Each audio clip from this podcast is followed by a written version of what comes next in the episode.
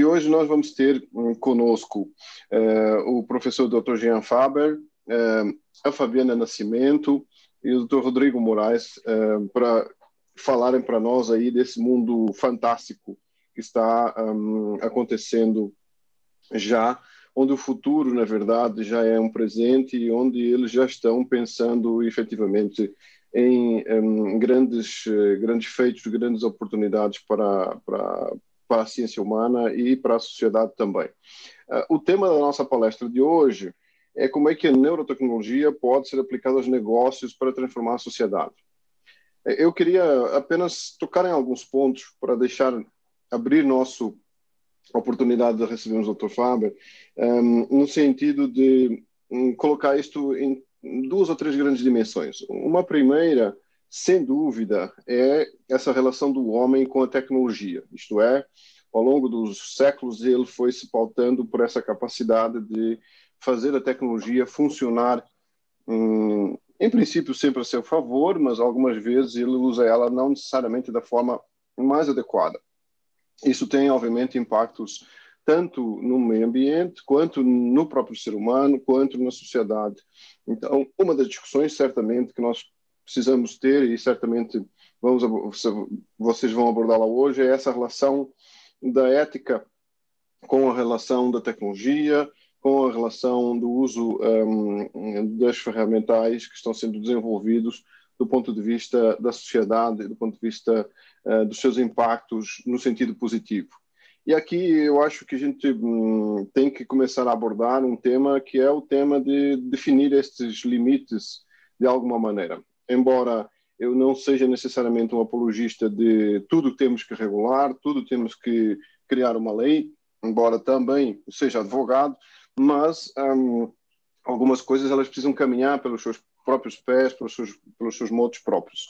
Mas há alguns dos uh, vetores e dos pilares de saber e das áreas do conhecimento humano que estão caminhando em áreas que precisam efetivamente da sua capacidade de começarem a ter pelo menos alguns princípios regulatórios, pelo menos algumas questões que começam a ser discutidas e tratadas, para que nós possamos fazer essa definição estrutural, ou pelo menos criar o caminho para caminhar e para construir em conjunto, sem correr o risco de estarmos, eh, eh, portanto, ultrapassando limites aos quais efetivamente a sociedade ainda não está preparada para isso. Então, a primeira grande questão que eu queria colocar para vocês é como vocês veem isso do ponto de vista desse impacto real na sociedade e como é que a gente trata esses temas tão candentes a partir desse, desse processo. O segundo ponto tem a ver com a própria hum, natureza humana e com o ser humano. Vocês estão caminhando por áreas onde uh, os impactos no próprio ser humano na, nas ferramentais à disposição do ser humano, na capacidade de ele se conhecer melhor, na capacidade de ele ser e alcançar melhores resultados. E eu sempre vejo isto pelo lado positivo. Certamente terão alguns adeptos do lado negativo em termos de concepção, mas eu vejo isso sempre pelo lado positivo. Como isso pode e trazer uma capacidade de nós mesmos nos conhecermos melhor, de nós mesmos acessarmos um, capacidades, funcionalidades um, que não tínhamos uh, à disposição, pelo menos uh, na sua totalidade, e como isso pode efetivamente melhorar e transformar uh, o ser humano, transformar a raça humana e, por consequência, as nossas sociedades. Então, um, era com estes dois modos que eu gostaria de começar hoje a nossa conversa e apresentar, então, nossos, um, o nosso palestrante de hoje, o nosso convidado especial, o professor Jean Faber, da Unifesp. Ele é bacharel em Física, mestrado e doutorado na área de Informação e Computação Quântica pelo Laboratório Nacional de Computação Científica, fez pós-doutorado no Instituto Internacional de Neurociência de Natal, Edmond Lilly Safra, na área de análise de sinais neurais e sonoaprendizagem, pós-doutorado na Commissariat Energia Atomique e aux Energies Alternatives, na área de classificação de padrões neurais para sistemas de interface cérebro-máquina, no Departamento de Neurologia e Neurocirurgia, disciplina de Neurociência da Escola Paulista de Medicina, e é alguém que trilha um fantástico interesse nas áreas de análise de sinais neurais, neuroengenharia e cognição sensório-motora. Dr. Faber, por favor, seja bem-vindo. Obrigado, doutor Ludovino. Estão todos me ouvindo, não? Sim. Diana, você quer falar alguma coisa antes? Posso assumir? Pode seguir. Tá certo. Bom, uh, bom dia a todos, então, primeiramente, né? Uh, muitíssimo obrigado aí pelo convite. Uh, sempre um prazer divulgar a área e, e principalmente uh, esse, esse pontapé super importante de fazer a ponte transferência tecnológica, né, fazer a parceria e o link entre a universidade e, e a iniciativa privada de maneira geral, né? É, acho que essa, essa iniciativa é super importante, principalmente no Brasil. Acho que precisa muito dessa uh, desse apoio e dessa e dessa conversa, né? Bom, eu vou então aqui começar. Tem bastante coisa para mostrar. É, deixa eu começar aqui a fazer o compartilhamento da, dos slides.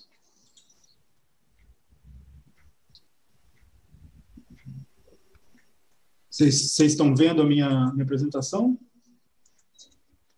Estamos, estamos. Tá.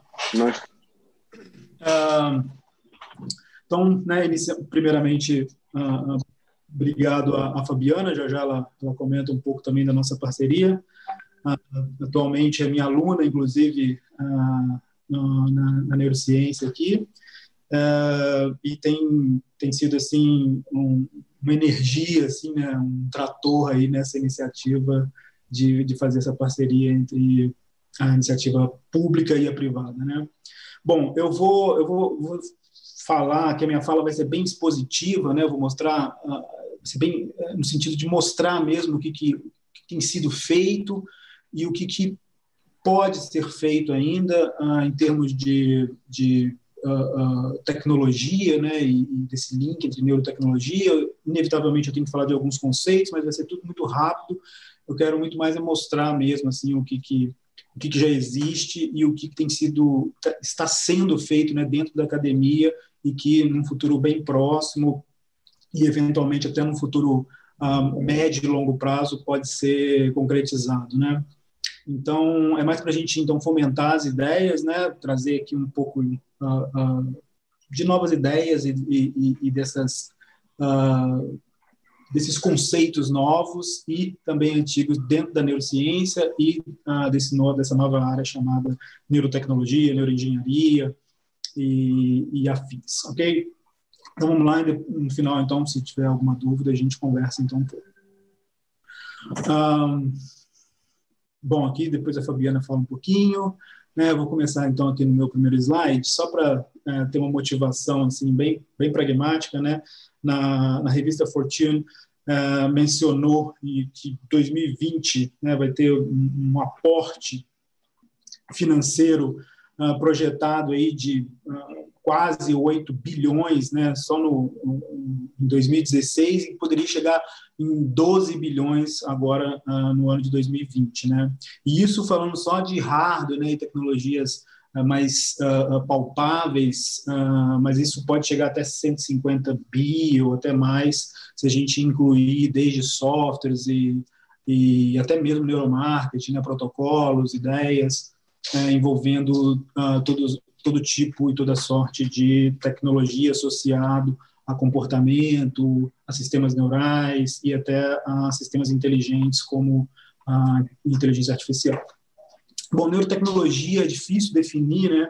Eu gosto de usar essas duas, essas três, esses três conceitos para ter pelo menos um norte, mas está longe de, de, se findar aí. Mas eu gosto de trilhar por, pelo registro, pela caracterização e pela modulação para para guiar, assim, pelo menos a apresentação e a mostra. Mas vocês vão ver que vão se misturar muito em vários uh, projetos e várias tecnologias. Uh, há uma, um interlace assim, muito grande entre essas três e é difícil separar.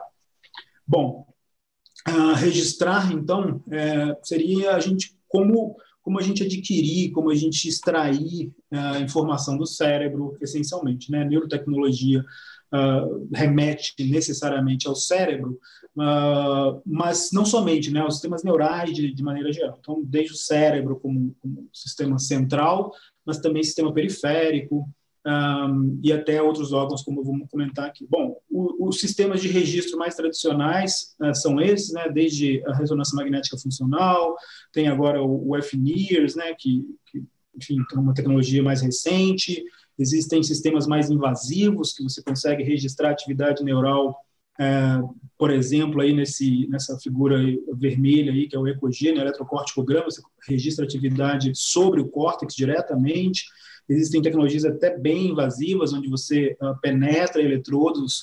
Uh, mais tarde eu vou comentar que o Elon Musk fez uma recente apresentação uh, usando um sistema desse tipo, né, onde ele ah, registrava atividade neuronal. E existem sistemas menos invasivos que registram atividade de scalp, né, sobre o, o próprio couro cabeludo sem nenhum tipo de procedimento invasivo. Bom, como eu disse, uh, falar de neurotecnologia ou de registros neurais, uh, você não precisa se ater somente ao cérebro em si, mas, mas você pode ter registros também de, muscula, de atividade muscular, de atividade cardíaca, respiração, temperatura, etc. Inclusive, você pode integrar tudo isso, né? Uh, afinal de contas, o cérebro regula todo o sistema. Então, neurotecnologia não se limita apenas ao que é neuro em si, mas sim a, a, a uma atividade sistêmica né, de todo o corpo. Bom, eu vou apresentar aqui alguns, alguns dispositivos uh, focados principalmente, que já existem no mercado, inclusive, focados principalmente no registro da atividade que a gente diz eletrofisiológica.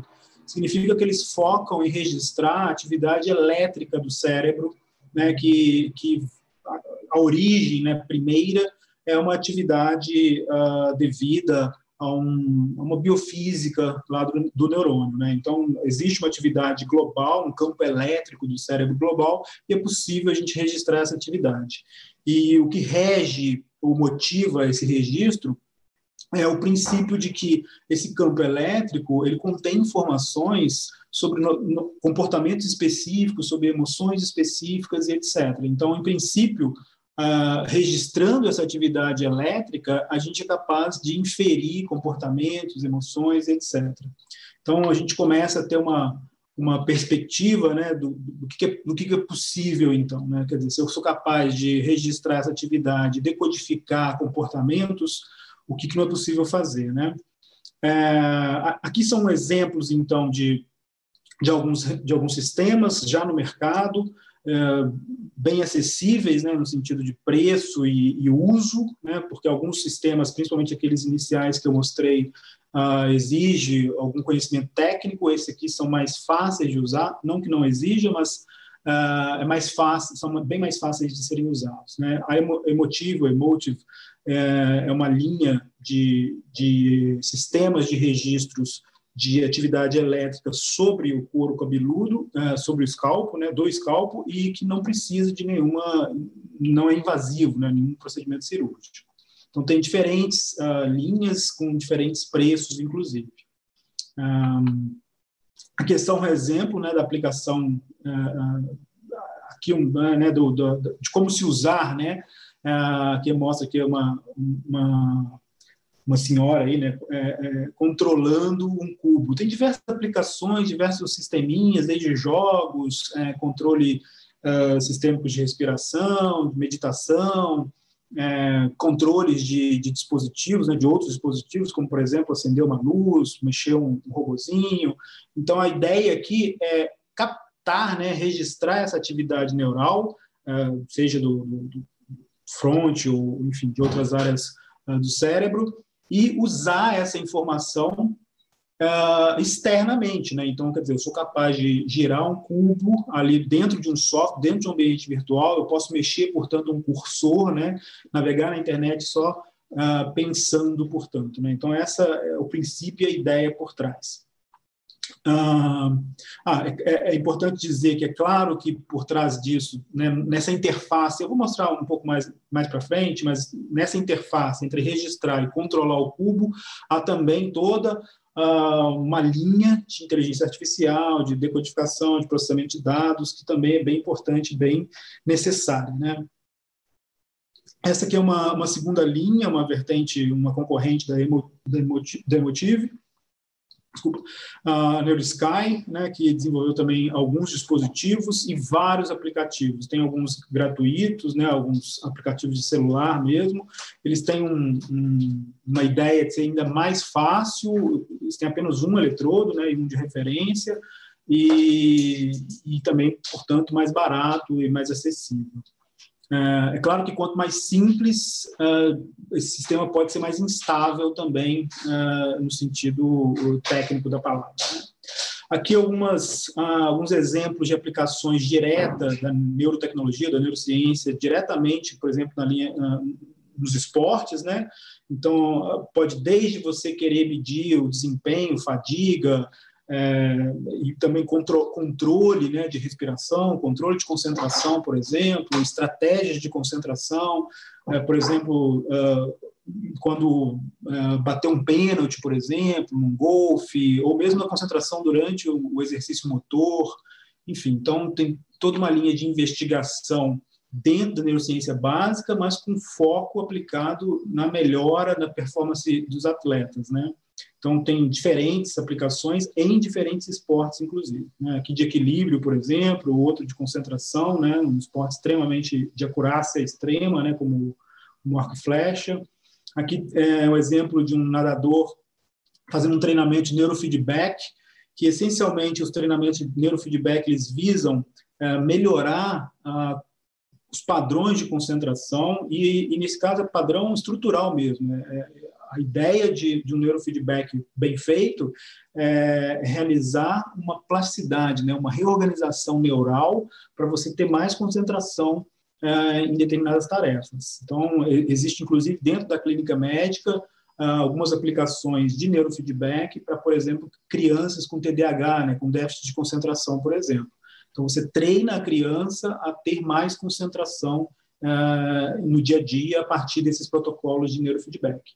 Aqui tem um, um outro exemplo também de remo, né? Existem várias câmeras aí, com, percebo aí que a atleta ela tem alguns pontos né, no, no, no corpo, justamente para medir o, o, o, comportamento dela, né, as trajetórias e execução de cada movimento. Né? E com isso você é possível você aplicar diferentes técnicas de análise para poder melhorar a performance, para corrigir certas posturas e etc. Né? Aqui foi uma matéria do Estadão que eu achei interessante, que também é, é, é, um outro tipo de sensor, né, que é chamado de eye tracking, que ele essencialmente ele, ele mede ou ele avalia o movimento da pupila do olho, né? Então, aqui na, na primeira foto tem um exemplo aí de um de um, um, um, tipo de sistema, tem vários sistemas, tem alguns que não ficam necessariamente fixo à cabeça, mas esse daí, é, tipo óculos, né, é uma câmera que fica filmando, portanto, o movimento da pupila, e com isso você consegue medir não só o movimento, né, o, o sacádico, mas também a dilatação da pupila e ter acesso a, por exemplo, sistema cardíaco e autônomo. Então, aqui eles estavam muito interessados em saber para onde que ela, a atleta olhava, né, quais eram as estratégias que ela tinha, e, e fazer a correlação disso com o que se conhece na neurociência. Né? É, esse é um, um, um, evento que eu acho bastante interessante, Bathlon, é, que é realizado, acho que dois em dois anos, ou quatro, quatro anos agora, acho que dois em dois anos na Suíça, e ele é um, essencialmente é uma, uma Paralimpíada, só que uh, com neurotecnologia. Então, eles testam diferentes uh, dispositivos, né, e, a, e aí a, a, ideia é fazer uma concorrência, né, uma disputa uh, de tecnologia. E, e, aí vai desde das melhores próteses, as melhores cadeiras, aos melhores sistemas de concentração, por exemplo. Então aqui está a primeira foto ali ao alto, né, está mostrando uma prótese onde a pessoa tem que enroscar né, uma lâmpada ali, então ela tem que ter esse movimento fino. Né? Só as próteses que conseguem fazer esse tipo de movimento com mais rapidez e eficiência, portanto, vão ter melhor desempenho na, na Olimpíada. E aí tem diferentes obstáculos para diferentes cadeiras e etc. Esse é um evento bastante interessante. Uh, no YouTube tem várias, várias cenas que eu acho bem legal de ver. É... Bom, essa, esse é só para mostrar, só para motivar né, a fala de que uma outra vertente dentro da neurotecnologia é a caracterização de sistemas. Por caracterização, uh, entenda-se não só, né, mas principalmente a aplicação de modelos matemáticos um, de, e, e, técnicas de análise de dados. Então, é toda sorte de técnica é, matemática, computacional, para se entender o que está acontecendo no cérebro, comportamento e sistemas afins. E aí passa, inclusive, pelos big data, a inteligência artificial, né, está bem na moda agora, é, machine learning, né, aprendizado de máquina, as redes neurais. Então, todos esses, sistemas estão incluídos nisso que eu chamei de caracterização ou inspiração também, né? Então aqui é só para dar alguns exemplos na literatura acadêmica é, né, tem assim, chovido agora uh, artigos né, voltados para essa linha de tanto de, de big data quanto também de inteligência artificial, análise de grandes dados, né? Uh, e também existem alguns consórcios privados já pensando já em como organizar, reter e usar esse tipo de informação, seja no principalmente no, no, âmbito médico e clínico, né? Então, é, é juntar o maior número possível de informação, é, justamente para ter uma robustez na estatística para fazer melhores predições. Né? Ah, recentemente, agora, ah, nesse caso da Covid, um grupo na Unicamp, por exemplo, ah, propôs, né, idealizou, realizou um, construir um teste de Covid baseado só em imagem do pulmão, né? Então, você faz a inferência matemática a partir de vários. Agora, para fazer isso, você precisa de vários casos reais para distinguir o que, que era Covid e o que, que não era. E o sistema, então, era capaz de fazer esse tipo de predição. E aí, né, extrapolando, existem vários outros sistemas, por exemplo, de câncer, AVC, epilepsia, enfim. Então, a, ideia é juntar o maior número de, de, de casos possível para justamente a gente ter um melhor repertório e melhores inferências. Aqui são alguns dos maiores consórcios no mundo uh, dentro da academia, né? o, o para justamente tentar direcionar os modelos de, de, de, cérebro e de sistemas neurais, e com diferentes focos e, e objetivos. O Blue Brain Project é um da Suíça também, mas é um, envolvendo um consórcio europeu com muito dinheiro, onde eles fazem uma simulação computacional, eles têm, portanto, um, uma sala gigante lá com computadores gigantes, fazendo simulação de neurônio, né, com o maior nível de detalhe biofísico possível. E a ideia, então, é depois juntar, né, depois não, já está é, juntando, né, juntando esses neurônios para criar uma rede o mais fidedigna possível do que a gente entende pelas redes uh, neuronais reais, né?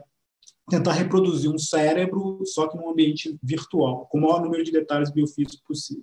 O Human Brain Project tem uma outra pegada, o, o conectoma também, né? O conectoma é uma vertente é, parecida com o genoma, né? Só que ao invés de fazer um mapeamento do genoma, é fazer um mapeamento das conexões do cérebro, tanto, tanto estrutural, né, de neurônio a neurônio, região a região, quanto funcional, né, ou seja, essa atividade aqui do, do hospital, ela, qual é a correlação dela com a atividade frontal, por exemplo, e assim vai.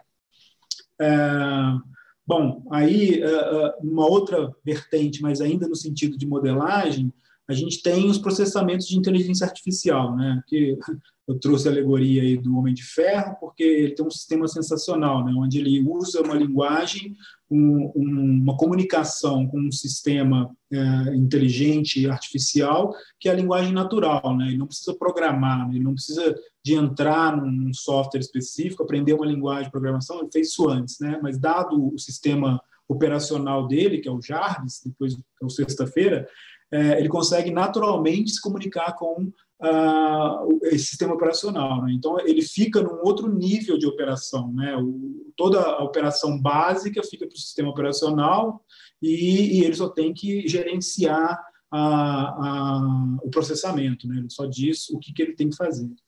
É, então, esse tem muita pesquisa feita em sistemas de linguagem natural, né, para justamente facilitar essa interface homem-máquina, né, no sentido de ser mais amigável os computadores, então eu não precisar, por exemplo, digitar nada, né? Eu posso simplesmente falar, como por exemplo agora a gente tem aí esses sistemas inteligentes da Amazon, etc.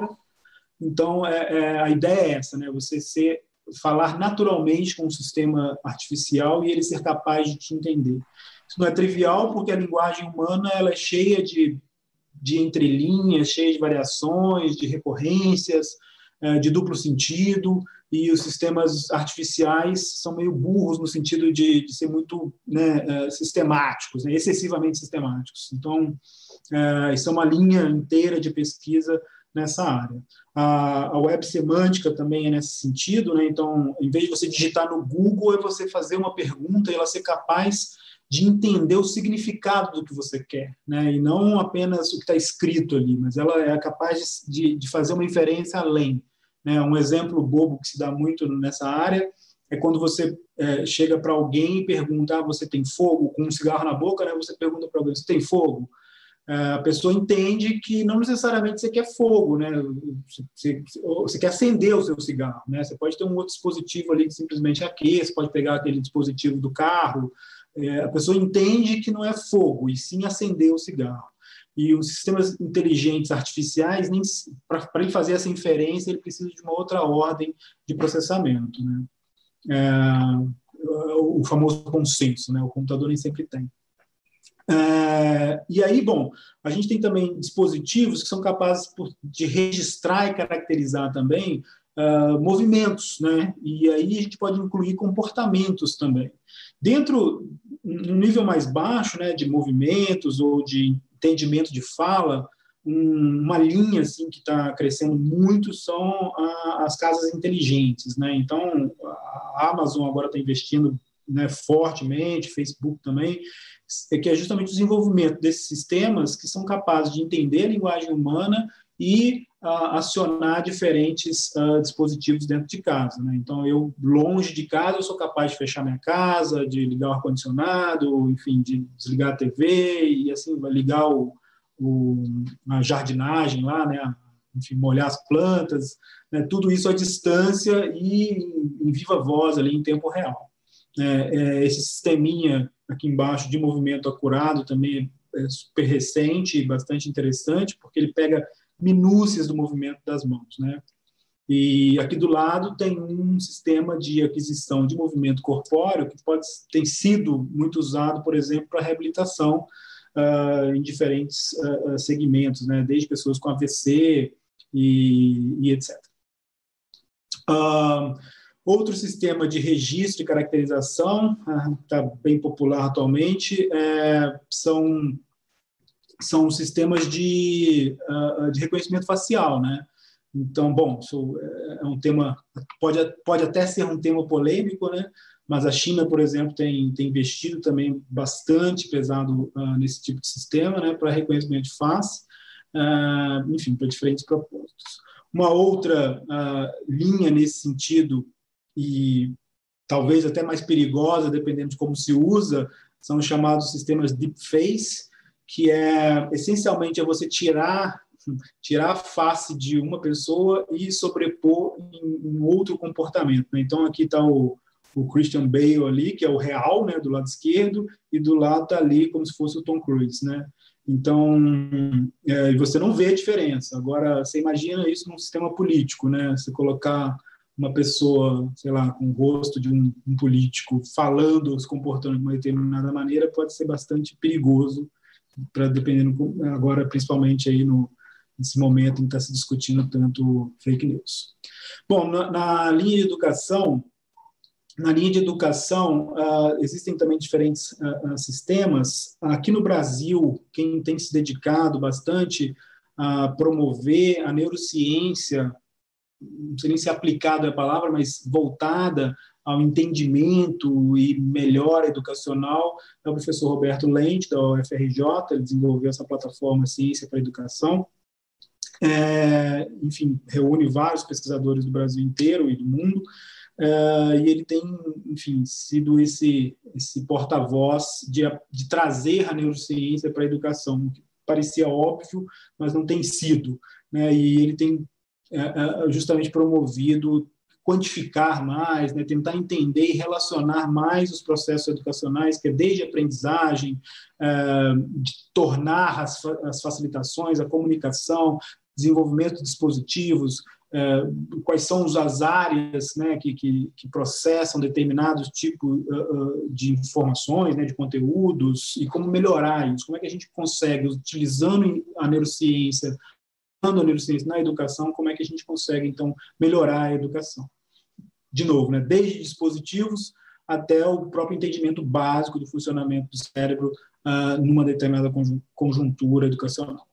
Uh, ainda na educação, né, mas no nível técnico superior, existem vários sistemas usando realidade virtual e realidade aumentada uh, aplicado no ensino para facilitar, principalmente o ensino médico, né, onde muitas vezes depende é, é, de, depende de, de, de, alguma infusão ou de alguma invasão a sistemas vivos, né, como utilização de animal e etc e cadáveres. Então, se a gente puder reduzir isso e, e trazer né, um, um, uma rapidez e uma eficiência usando sistemas ah, artificiais, uh, poderia ajudar bastante. Né? Então, vai desde o estudo até durante a própria cirurgia, você pode ter um melhor mapeamento, etc.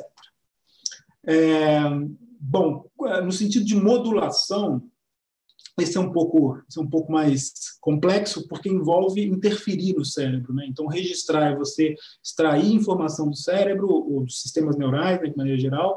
A caracterização então é o entendimento desses, desse registro, né, dessa atividade. E a modulação é você interferir, né? Como é que eu jogo informação lá dentro uh, ah, para, enfim, de, diferentes fins. Existem, existe, existem três, pelo menos, existem vários, mas esses são os, os, mais famosos e os mais usados na clínica, que é a, a TMS, que essencialmente é uma estimulação magnética, né, que não precisa de nenhuma cirurgia, você dá um pulso magnético e você consegue perturbar ah, áreas, eh, diferentes áreas, principalmente as áreas corticais do cérebro, e com isso você consegue modular ah, o que você, enfim, está interessado aí na clínica é, tem seus, seus bom colo colocar informação no cérebro é sempre um problema né? Porque sempre você corre o risco de trazer algum dano. Então o TMS por exemplo dependendo do tipo de estímulo força do campo magnético você pode até gerar epilepsia você pode apagar a memória enfim então tem tem, tem seus riscos né? E por isso atualmente esse, todos esses dispositivos estão é, dedicados à clínica. A TDCS é uma corrente contínua que você uh, também uh, enfim, aplica né, no, no, no, córtex, e aí também tem uma propagação da corrente dentro do cérebro. E DBS, né, que é uma estimulação profunda e é muito aplicado principalmente em, em pessoas com Parkinson. Né? Então, você tem um eletrodo que você desce lá e você dá um choquinho e você inibe uh, os principais sintomas. Né? Tem alguns vídeos bem impressionantes. Um outro nível de modulação que, a meu ver, é bastante interessante, porque, não que os outros não sejam, né, mas esse envolve ah, diferentes ah, ah, conteúdos, diferentes setores da neurociência, da, da, tecnologia, da engenharia, etc.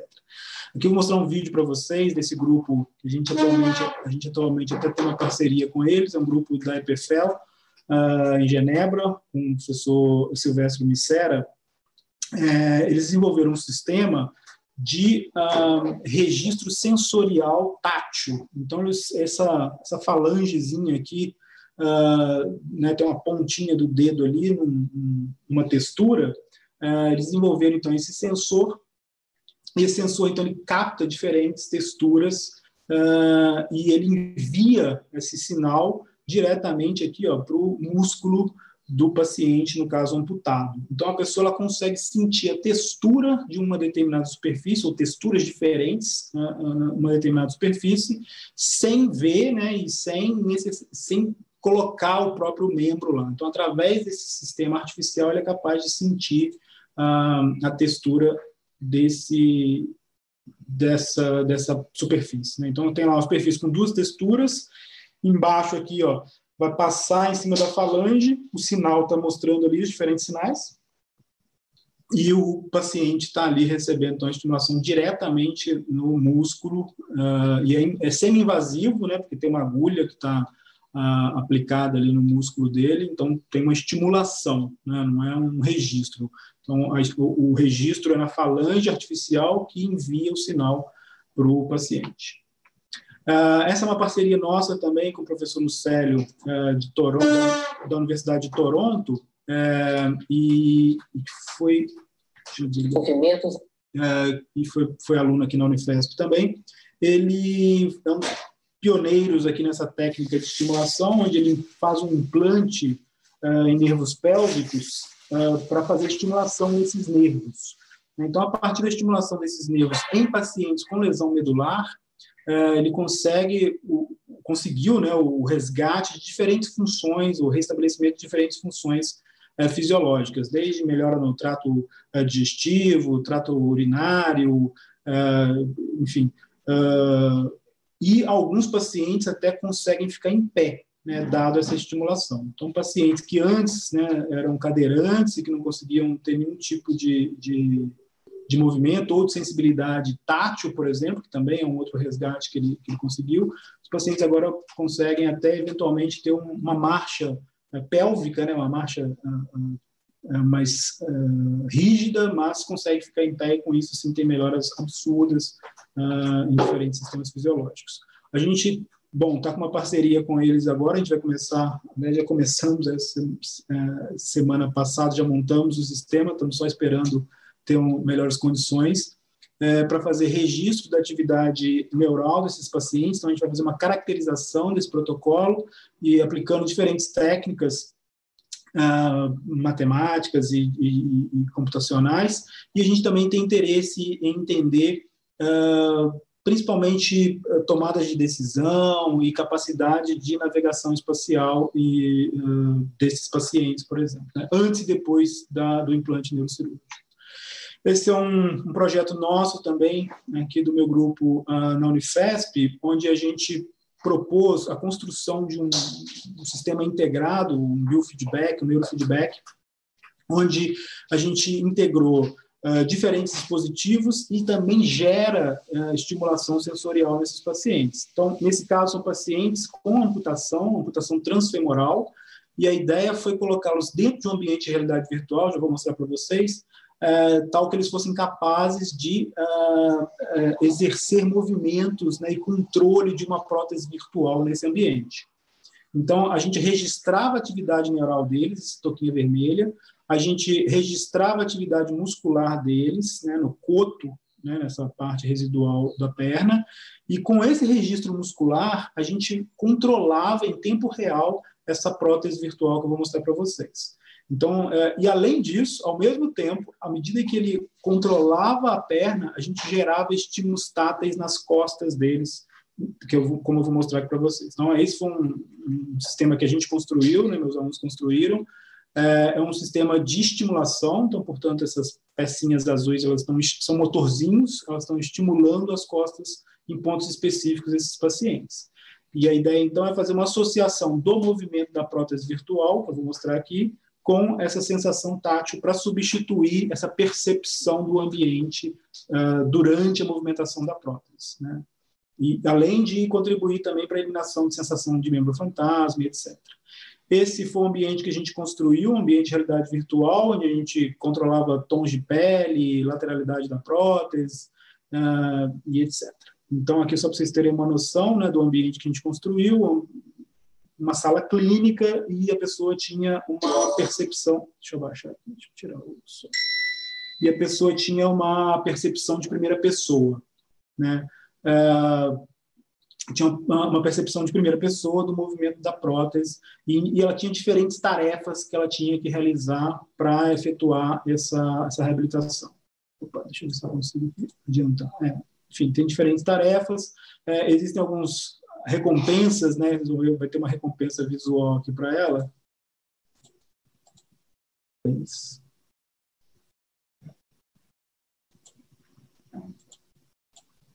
Ah, para... Aqui tem um, um parabéns que é justamente para ter um reforço positivo do comportamento que ela está executando durante a tarefa. Aqui, só para vocês terem uma, uma noção geral do sistema, né? então aqui está o paciente sem a, o óculos de realidade virtual. Primeiro, ele tem um treinamento, então, para ele executar, para ele aprender a usar o sistema, e depois ele entra dentro do sistema de realidade virtual, onde ele tem, isso aqui já é uma nova versão, né, foi a última versão que a gente fez, onde ele tinha diferentes graus de dificuldade que ele tinha que colocar a perna, né? Então ele tinha uh, era passado para ele que ele tinha que controlar essa essa prótese virtual uh, em diferentes níveis de dificuldades, diferentes ângulos. Aqui, é, só para vocês terem uma noção. É, ele recebe um estímulo. Uh, então aqui mostra melhor a, a, relação entre o movimento e a estimulação vibrotátil nas costas dele. Então, quando ele movimenta, tem um ascendente, e quando ele movimenta para baixo, tem descendente. Bom, já estou terminando. Uh, esse aqui também é só um, esse aqui também é, é voltado também à, aplicação educacional clínica e aqui a diferença é que tem um sistema áptico, né? Tem um retorno de força para que o, a pessoa tenha uma percepção do que ela está fazendo mais acurada. Né? Então, ela tem essas canetinhas aí, ela exerce uma pressão contrária para que a pessoa uh, sinta né, o, o, o, objeto virtual. Aqui são aplicações também em fobia, né, tanto uh, uh, de objetos, de, aqui de altura, né? então tem diferentes protocolos. Inclusive aqui em São Paulo tem uma empresa dedicada a isso aqui é, com dor, né? Uh, esse também foi um, um, um projeto deixa eu baixar aqui. Esse também é um projeto nosso, onde a gente construiu uma cadeira de rodas motorizadas, motorizada, controlada por um eye track, pelo movimento dos olhos. Para pessoas então de baixíssima mobilidade, né, com, com tetraplegia, a pessoa não precisa usar as mãos e só o movimento dos olhos ela consegue controlar essa cadeira em diferentes graus de liberdade passar rápido para a gente terminar aqui. Esses são alguns, uh, alguns dispositivos na área de entretenimento, né, também já existe uh, no mercado. Esses são os, esse do meio, é, na verdade, é, um, é, um, é até de um, de um grupo parceiro, que eles desenvolveram aí um joguinho de tênis, e tem um que é de futebol também, uh, entre duas pessoas aqui usando só o controle da mente. Mas tem esse daqui primeiro, que é o uso da força, que essencialmente é, eles registram atividade de concentração, esse, aquele campo elétrico associado à concentração frontal. Então, quando você entra num determinado ritmo, uh, liga uma ventoinha ali naquele tubo e a bolinha sobe. Né? E aí você tem diferentes níveis que você tem que ficar se concentrando. Aí tem a voz ali do Yoda, né, para trazer um contexto mais mais divertido. Esse aqui de, do, do, azul aí também é um que você tem que ter diferentes níveis, é um, um, um trajeto, né? tem um circuito aí que você tem que passar a bolinha. Esse também foi um dispositivo nosso que a gente ainda está em, em, desenvolvimento, mas a ideia aqui é fazer com que a pessoa se autossuspenda com o controle da mente. Né? Então, quando você atinge determinado nível de potência uh, central, uh, o motor ele liga e a pessoa sobe. Né? Ele está usando aqui um, um, um, sistema de registro central. Bom, para encerrar, então, finalizar, finalizando, aqui é só para mencionar né, o, o, o, que todo mundo já sabe, mas Facebook e o Elon Musk estão investindo pesado nesse sistema de aquisição. Uh, Facebook com um sistemas não invasivos e realidade virtual. O óculos de realidade virtual da Facebook vai sair já já e sistemas de aquisição neural ele tem, eles têm uma, um setor né, totalmente dedicado à engenharia biomédica e neurotecnologia.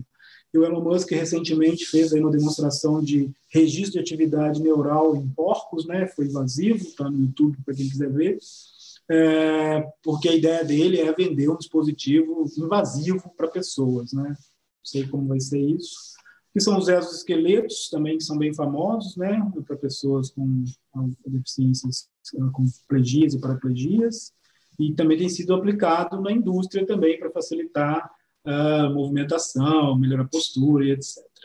Então, esse é o último slide, só para deixar no ar uma, uma, uma ideia que eu gosto muito, né? Coloquei a Dolores ali para quem conhece o Westboard como referência. É, em 2014, um grupo na Austrália, eles fizeram uma, um experimento bastante interessante que foi mapear todos os neurônios e conexões desse vermezinho aí chamado C. elegans. E a partir desse mapeamento estrutural dessas todas as conectividades, conexões, eles então uh, né, tinham isso mapeado computacionalmente, matematicamente, então programaram e colocaram, colocaram isso nesse robozinho aí. E aí a proposta deles, então, é que esse robozinho está se comportando como se fosse o vermezinho. Né? Então, eles fizeram uma, uma transição, uma transferência de personalidade do vermezinho no robô. Né? Fica aí para a gente devagar também os limites da aplicação. Bom, era essencialmente isso. Como eu disse, é muita informação e mais para a gente ter uma, uma visão geral do que, que é possível, do que tem sido feito nessa área de neurotecnologia. vou passar a palavra agora, acho que poder falar alguma coisa mais. Muito obrigado, viu?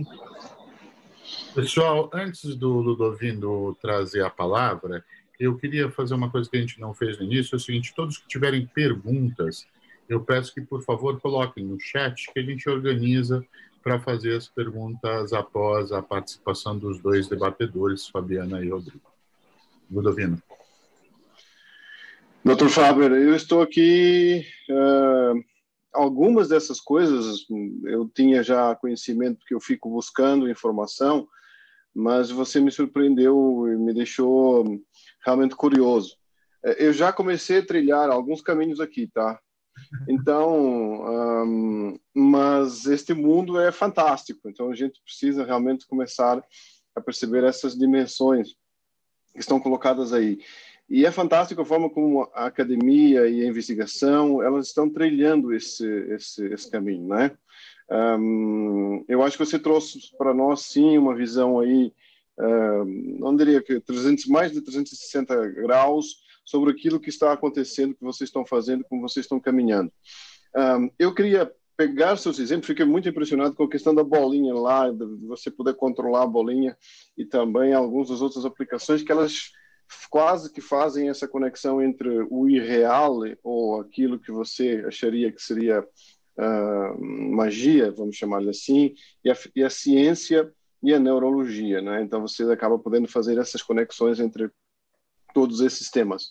Um, essas aplicações, elas estão começando a fazer, por aquilo que eu percebo, não só o sentido do ponto de vista da investigação, mas também do ponto de vista de conectar isso a aplicações concretas de mercado e aplicações na tecnologia em termos de saúde. O Covid trouxe para nós essa certeza de que nós não vamos mais voltar ao mesmo lugar onde estávamos antes, né? É, então, talvez fosse interessante depois, no final, uma vez que a gente possa ouvir tanto a Fabiana quanto o Dr. Rodrigo, voltarmos talvez um pouco a essa análise, como é que isso vai eh, mudar, como é que isso está puxando nossas eh, nossas sociedades para um novo patamar para uma nova estrutura, tá? E aí, com isso eu queria fazer um link entre a sua fala e a fala da Fabiana eh, Nascimento, ela é movida a uma energia muito especial aí eh, por pessoas e tecnologia, né? A gente que conhece ela ao longo desses eh, anos aí, e é, ela é especialista em ciência de dados, neurociência, pesquisadora, empresária, palestrante, CEO da EMD 9i, condecorada com a comenda Grande Colar do Mérito, Tecnologia da Informação e Comunicação, investidora, mentora de startups, ativista social, voluntária no Grupo de Mulheres do Brasil e no Conselho de Inovação do Instituto Capoca, aqui junto conosco. Né? Atuou em diversas multinacionais, Microsoft, Telefônica, MAF, ou IBM, entre outras que se especializou em Analytics Performance, missão crítica e alta disponibilidade. Ela atua no mercado de neurotecnologia e vem liderando as ações do Fórum Internacional de Neurotecnologia. Eu queria fazer essa ponte entre aquilo que você nos trouxe e como é que isso se passa no, no mercado, na vida, no, no, nos interesses, digamos, que estão liderando aí o mercado e trazendo então essa visão da Fabiana para fazer esse contraponto com você, tá? Depois vamos trazer o Dr. Rodrigo Moraes para nos falar então de como Goiás e o setor público estão tratando de conjugar essas iniciativas para, para nos, nos dar essa visão. Fabiana, por gentileza.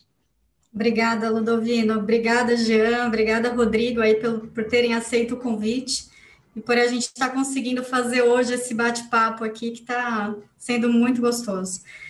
Na verdade, assim, eu queria começar dizendo que eu tenho uma crença muito forte que é o que me move, que a gente vai conseguir evoluir muito mais rápido quando a gente unir a área científica, a área tecnológica, a área de engenharia, todas essas exatas com as áreas de humanas.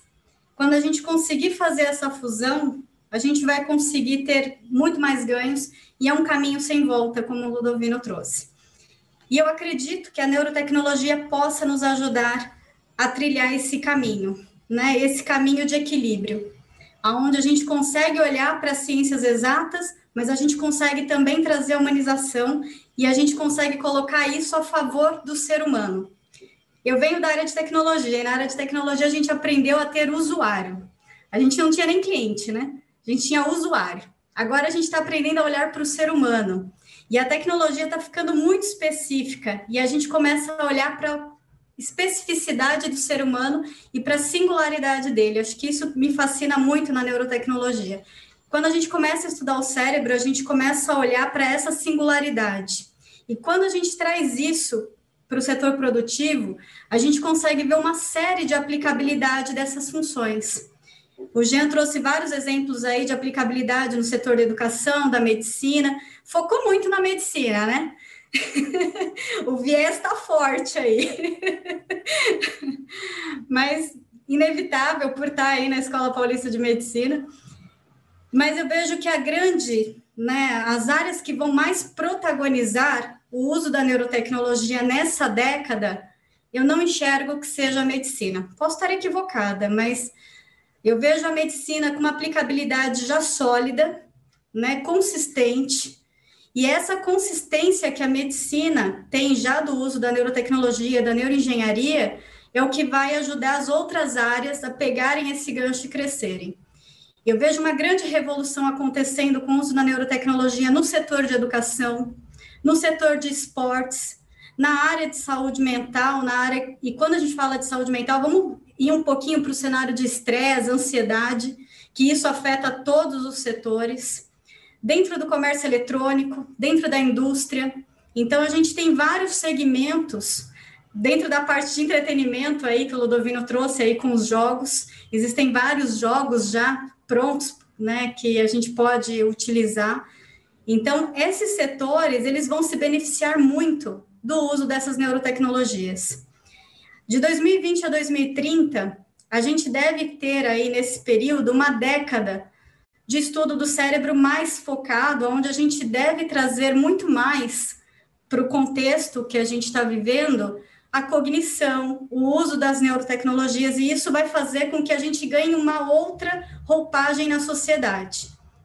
Porque quando a gente começa a fazer uso disso e começa a integrar isso com o uso do ser humano, de novo é um caminho sem volta. Vocês não conseguem mais hoje pensar em não ter um celular, e não carregar um computador super potente no bolso. A gente não consegue mais se ver sem o uso disso. Ao mesmo tempo, a neurotecnologia está vindo, algumas de forma mais invasiva, outra menos invasiva, mas está acoplando na gente. E aí acho que a grande discussão e o que eu tenho uma grande preocupação e acredito que esse bate-papo ajuda a gente nisso é como que a gente constrói uma rede, um ecossistema saudável para discutir isso com todos os setores.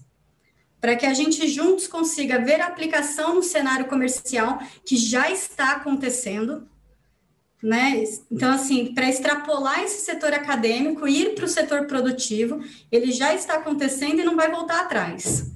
E, ao mesmo tempo, trazer o setor público para nos ajudar com políticas públicas, com um código de ética, com regras né, que possam balizar a sociedade para diminuir o impacto nocivo que isso pode causar. Então, eu vejo Fico muito feliz com todos que estão aqui, porque acho que todo mundo aqui, de alguma forma, tem né, uma, uma ligação com o tema e pode ajudar a gente a construir isso. Eu coloquei aqui um mapa que eu queria compartilhar com vocês, só para mostrar um pouquinho da expressão do Brasil. Eu consigo, hermano, puxar a tela aqui para fazer um compartilhamento? Consegue, Fabiana, está aberto para você para todos os paredes. Conseguiu? Isso, está vindo. Consegui. Deixa eu, ver, deixa eu diminuir aqui. Vocês estão vendo esse PowerPoint? Todos conseguem ver essa tela? Sim. Esse mapa aqui, ele é dos Estados Unidos, foi feito pela Neurotech, e eles mostram um pouquinho de como que estão as empresas de neurotecnologia no mundo. E se vocês olharem, o Brasil, ele praticamente não aparece. E não é verdade que o Brasil não tem representatividade. O Brasil tem muitos projetos bons, projetos que já estão inclusive em operação. Tem um projeto muito legal do professor Sérgio Mascarenhas, onde ele fez aí um medidor de pressão intracraniana que já está sendo cogitado para ser o sexto sinal vital, onde a gente consegue medir a pressão intracraniana de modo não invasivo. E aqui é, um hub que ele mostra um pouquinho de alguns outros cenários, como que está esse ecossistema fora do país. Apesar de parecer grande, se vocês olharem os números aqui na lateral, ainda é muito pequeno. Então, a gente tem uma média aí de 200 companhias hoje. Então, é um cenário que dá para a gente olhar com muito carinho, entrar de forma consistente, né, fazendo um trabalho sério, gradativo e em conjunto, porque eu entendo que para fazer um trabalho que ele realmente reflita na sociedade, ele vai precisar ter os três pilares: o acadêmico, com o setor público, com o setor privado. Né? Ninguém vai conseguir fazer as coisas acontecerem sozinhas. O Rodrigo, que eu queria passar a palavra para ele agora, acho que o Ludovino poderia apresentá-lo aí também para nós. Ele tem alguns exemplos de aplicabilidade no governo de neurotecnologia. Então, acho que é bacana para a gente mostrar um pouquinho do que já também está acontecendo e que não que é um cenário sem volta, né? Fabiana, muito obrigado aí pela colocação. Na verdade, uh, nós temos hoje aqui três mundos uh, que fazem uma construção muito importante dentro dessa estrutura: o mundo da academia, da investigação e da pesquisa, o mundo do setor privado e das formulações privadas que a Fabiana representa, e o mundo do setor público. Na verdade, a gente acaba separando essas coisas, mas eu acho que elas eh, têm pontes construídas entre elas e são essas pontes que vão dar para nós a capacidade de evoluirmos ao longo desse processo, né? Então, um, para o Dr. Rodrigo Moraes, eu queria trazer aí essa visão, queria que ele nos desse certamente essa visão de como o setor público no Brasil eh, e o seu estado, em especial aí em Goiás, que mora também aqui no meu coração, sobretudo aqui da família, muitos dos nossos familiares estão, estão por aí, está um, tá, desenhando e estruturando essa, essa, esse desafio, né? Como é que vocês encapsularam e incubaram esse desafio aí? E também trazer para si, deixar no ar aí essa minha vertente sempre de como vocês estão olhando essa questão da estrutura regulatória. Eh, vocês estão fazendo algum tipo de hum, iniciativa e como é que isso se encapsula junto com a investigação, a pesquisa e as atividades eh, de natureza mais privada dentro dessa lógica que está acontecendo e nos dar um pouco dessa, dessa visão. Uh, vou falar sobre si em termos de um, informação aqui para nós. Dr. Rodrigo Moraes é subsecretário de Tecnologia de Informação e Inovação do Estado de Goiás. Um, ele tem base da sua carreira no setor de telecomunicações em grandes fornecedores e operadoras como Promon, Siena, Oi Claro. Foi também executivo e CTO de uma das startups de broadcasting de vídeo, incluindo serviços e produtos da OTT. VOP Gaming e concluiu seu MBA internacional pela Fundação Getúlio Vargas, com modos no Brasil, México, China, Estados Unidos e Holanda mestrado em Economia Internacional pela Universidade Federal de Pernambuco e atualmente está cursando o doutorado em IT com foco em Data Science também na Fundação Getúlio Vargas aqui em São Paulo. Doutor Rodrigo, palavra consigo. Obrigado, obrigado Ludovino, obrigado Fabiana, obrigado doutor Jean, todo mundo pela, pelo convite de estar aqui conversando um pouco mais sobre esse fórum, que realmente para mim é totalmente motivador e instigante, que uma pessoa focada em tecnologia, eu estou o dia inteiro trabalhando com tecnologia, e agora eu estou do lado público, do lado do governo, então, assim, a gente tem grandes desafios uh, para realmente colocar isso de uma maneira eficiente para o cidadão. o objetivo do, do governo de ser público é trazer isso de uma maneira acessível, simples e objetiva para o cidadão. É. Eu vou falar, vou fazer um share da minha tela aqui. Eu tenho 15 minutos, né, Fabiana? Não é isso? Vou fazer o share da minha tela com vocês. Eu fiz. Deixa eu só. Eu não segui o padrão do Capoc, mas eu quero começar aqui com, com um grande filósofo, psicólogo, que já nos deixou, e colocando uma frase de um livro, um trecho do livro, que ele realmente é um livro sobre perguntas e respostas aí, com, com inferência do Cláudio, de um, de um crítico em relação à leitura, fez com ele em 1968. E Foucault, como todo mundo sabe, é um cara focado na parte de linguagem, estrutura e significado.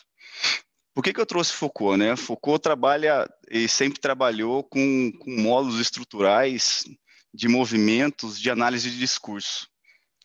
E quando ele trouxe isso de uma maneira uh, estruturada para colocar no mundo de que a linguagem a maneira de como as pessoas uh, colocam o discurso, a forma do poder do discurso, ele realmente foi exaltado e tem muita coisa sobre Foucault. Eu sou um entusiasta em relação a Foucault. Então, ele escreve, eu coloquei até o número da página, quem quiser o livro é esse aqui, ó, é um livro pequenininho, mas é bem interessante, chama O Belo Perigo. A escrita consiste essencialmente em empreender uma tarefa graças a qual ao final ao qual poderei para mim mesmo encontrar alguma coisa que não tenha visto inicialmente.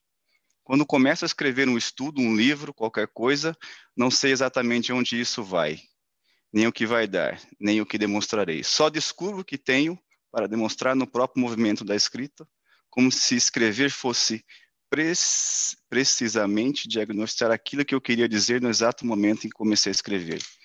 O que, que, que é a minha leitura em relação a isso? Foucault diz o seguinte: ele já está pensando em diagnosticar um discurso de uma escrita em 1968. Quer dizer, ele já tem uma linguagem de análise de discurso, análise crítica do discurso para alguns entusiastas catedráticos, ou análise do discurso crítico em 1968. Então, assim, para mim é fundamental que ele já estava pensando nesse diagnóstico do que está por trás desse discurso, do que está por trás da escrita. Uh, eu quis começar com isso porque o meu foco hoje de um projeto dentro do governo é educação. Então, eu quis começar com Foucault, aí eu vou pegar o gancho dele lá na frente. Vou passar para o próximo, para a próxima comunicação. Para quem não conhece Goiás agora, vou fazer uns highlights. Fica no centro-oeste, é, como eu estou mostrando aqui, fica no centro-oeste. O nosso governador, o Ronaldo Caiado, né, algumas informações básicas tem uma área territorial 340 milhões de metros quadrados, população estimada de 7,1 milhões né, de pessoas.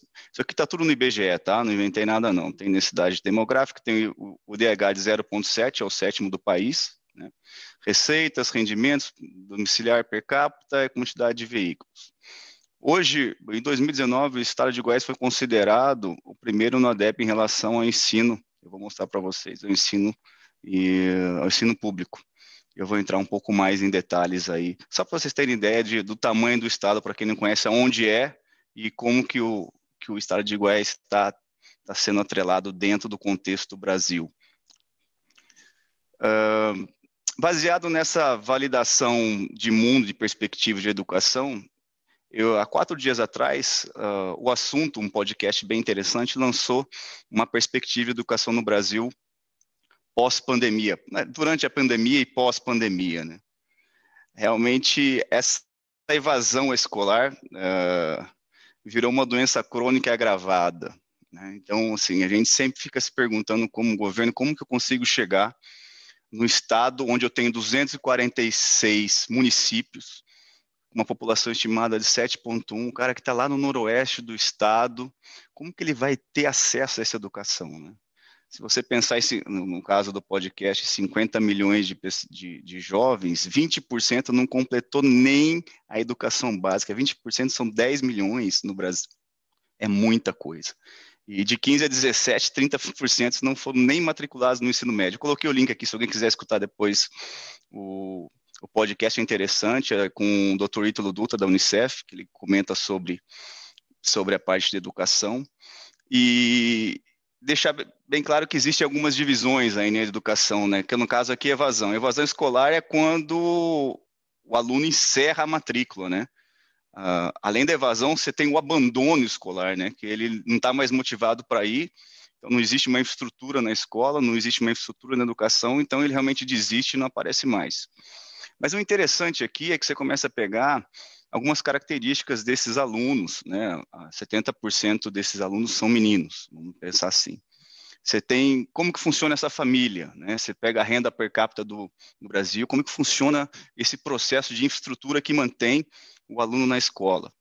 Aí você pega realmente essa pessoa, você vê que a maioria são meninos, tem, um, tem uma categorização de deficientes, tem pessoas rurais e tem pretos e pardos. Então, assim, essa aí é a maioria das pessoas que estão contextualizadas nessa evasão escolar. Se você pensar em nível de achatamento de trade-off a nível mundial, vamos pensar assim, o que acontece é essa parte excludente da sociedade de educação, do, dos novos entrantes na sociedade, vamos dizer assim, na, na parte de produção, realmente estão sendo achatadas, porque hoje hoje, pós-pandemia, na pandemia, quem tem acesso a uma educação é quem tem internet, quem tem um acesso uh, a uma renda razoável para ter a internet e acesso a uma educação, no caso, privada. Né? Como que fica, então, aí a provocação é, como que fica essa educação numa perspectiva de governo olhando para todos, no meu caso aqui, olhando para o estado de Goiás, para os 246 municípios. O que, que é, saindo de uma perspectiva de educação, olhando uma educação, vamos para uma perspectiva de serviço, né? Como que a neurociência pode ajudar numa perspectiva dinâmica, como um ecossistema, que eu possa ajudar esse aluno que não tem educação, ou esse aluno que não tem um, um amparato tecnológico na ponta, vamos dizer assim, uma infraestrutura, para realmente trazer ele para uma sociedade econômica ativa. Né? O que, que a gente vê? A gente vê que a neurotecnologia ela consegue trazer alguns artefatos e alguns serviços numa perspectiva dinâmica de crescimento, como cooperação, como desenvolvimento, como serviços sociais, como performance humana, que eu consiga levar baseado numa estrutura do Estado que chegue na maioria e no máximo de, de vamos dar no caso de, adolesc de adolescentes e crianças, uh, focada em educação, o, o processo para aprendizagem. O que, que você, a gente vê em relação à educação uh, como dois pilares? Né? Você vê, uh, no caso da pandemia, né, esse achatamento, a gente vê uma coisa bem interessante que uh, as pessoas que não têm dinheiro, não têm mais trabalho, elas migram de um lugar para outro. Né? Então, elas saem de uma cidade que hoje não tem uma renda suficiente para ele viver e ele vai para uma outra cidade. Chega na outra cidade, ele também não tem essa renda ou consegue uma renda menor. Né? Então, assim, a falta de motivação e esse deslocamento é um dos, dos eventos que traz essa necessidade do governo olhar com uma perspectiva dinâmica, o que, que a gente pode ajudar. Quando eu falo transporte e desenvolvimento e educação, dados humanos, existe toda uma conexão em relação a isso, em montar uh, essa, essa, esse ecossistema para trazer isso como uma base no caso da educação. Nossas preocupações de framework em relação a montar esse ecossistema, quais são? A gente tem ondas de impacto de acesso e conteúdo. A partir do momento que você consegue chegar e colocar uh, esse ecossistema de, dinâmico, com uma infraestrutura na ponta, chegando na ponta, ou desenvolvendo o serviço para que isso chegue na ponta, você começa a ter acessos a informações de todos os tipos, né? Uh, a lei de LGPD está aí, uh, 13.709, e, e nós, como governo, estamos trabalhando para realmente garantir essa proteção de dados. Esse é um primeiro passo que a gente está trabalhando e colocando isso de uma maneira estruturada e, e de uma forma de compliance, né, de governança. Né. Gostaria de deixar claro aqui que nosso entendimento aqui, eu tenho duas coisas separadas. Eu tenho um IT compliance e tenho um IT security, né? Quando eu falo IT compliance, realmente é, é, a parte da governança de segurança a nível cliente. Quais são esses dados que estão protegidos? Como que esses dados vão estar disponíveis e quem vai ter acesso a esses dados. Então, essa é uma preocupação grande quando eu monto esse ecossistema. O segundo, o segundo braço, vamos dizer, o segundo pilar é a parte de segurança. Então, assim, a proteção de alerta de acesso, de ataques e tudo mais, que hoje já existe uma estrutura de TI, vamos dizer, TI duro, vamos chamar assim, né? Que realmente trabalha e foca com, com, esses, com esses artefatos tecnológicos para realmente barrar a esses acessos, né? Então, a gente tem um processo hoje, que é lei, que o governo, no, no, caso, não só Goiás, mas a nível Brasil, né, de proteção aos dados, que saiu agora em agosto, tem planos de ação para realmente chegar a um ponto de governança, mas na hora que a gente passa para um, um, sistema de neurotecnologia, a gente não pode pensar só isoladamente, tem que pensar no nível, no contexto geral de todo o ecossistema. Baseado nisso, o, o que, que no Estado nós estamos trabalhando com, com, com AI, vamos pensar assim, né, com uma parte de neurotecnologia. Como eu comentei antes, o Goiás hoje, o estado de Goiás é o primeiro do ranking do IDEP em 2019, vamos pensar, uma das melhores escolas públicas que estão no país, estão no estado de Goiás. Então, sim, para quem não tem essa informação hoje, o estado de Goiás é o primeiro lugar em 2019, 2020 saiu ainda uh, o ranking, mas está disponível. Hoje, o, o Departamento de Serviços Digitais de TI do Estado de Goiás, eu tenho aqui um, uma associação que não sei se todos conhecem, a BEP, Associação Brasileira de Entidades Estaduais de TIC, onde ela mede todas as ofertas de serviços digitais, de inovação e de criação de, de, de serviços para a população, para o cidadão, o bem comum, onde eu tento trazer esses serviços digitais baseados na, na, a pandemia trouxe isso de uma, de uma, maneira rápida de inclusão, né? Assim, realmente a pessoa não tem como ir no posto, não tem como ir no poupa tempo, aqui é chamado VaptVupt, não tem como ir no VaptVupt ou no poupa tempo para fazer um agendamento. Então assim, não tem mais esse processo. Então como fazer essa essa inclusão social e digital dentro do estado, né? Hoje nós somos hoje nós somos no ranking de 2019 barra 2020 o oitavo estado Tá aqui, depois quem quiser tem o link aqui para acessar o oitavo estado em oferta de serviços digitais. Uh, nossa meta é chegar entre os cinco para o próximo ano. E eu vou entrar um pouco no detalhe e mostrar quais são esses serviços digitais. Deixa eu só voltar um minutinho. Quais são três projetos? Eu peguei três projetos mostrando uh, como que a gente está usando a parte de, de neurotecnologia e AI, no caso, ou machine learning, dentro do Estado. Existe um centro de excelência de inteligência artificial lançado em Goiás, chamado CEIA. Uh, convido a todos para verificarem o site, tem o site, tem divulgação. É uma parceria da FAPEG, que é a Fundação de Amparo à Pesquisa do Estado, mais a CEDI, que é a secretaria onde eu trabalho, sou subsecretário do Estado de Desenvolvimento e Inovação, e mais a UFG, a Universidade Federal de Goiás. Então, existe um centro de excelência baseado em A, onde realmente tem máquina, tem desenvolvedores, tem uma parceria junto com a Universidade Federal de Goiás, e nós estamos fazendo essa conexão dos dois lados, né, essa rede entre os três, né, essa tríade, para realmente desenvolver projetos dentro das secretarias. Peguei três exemplos aqui para mostrar para vocês. Uma é correção de redação. Como funciona esse, esse, esse projeto, vamos falar, de, de, de IA dentro do estado de educação? Por isso que eu comecei falando sobre Foucault, para falar da escrita e da diagnosticação, da diagnose da escrita, de como funciona um projeto de IA no caso da redação.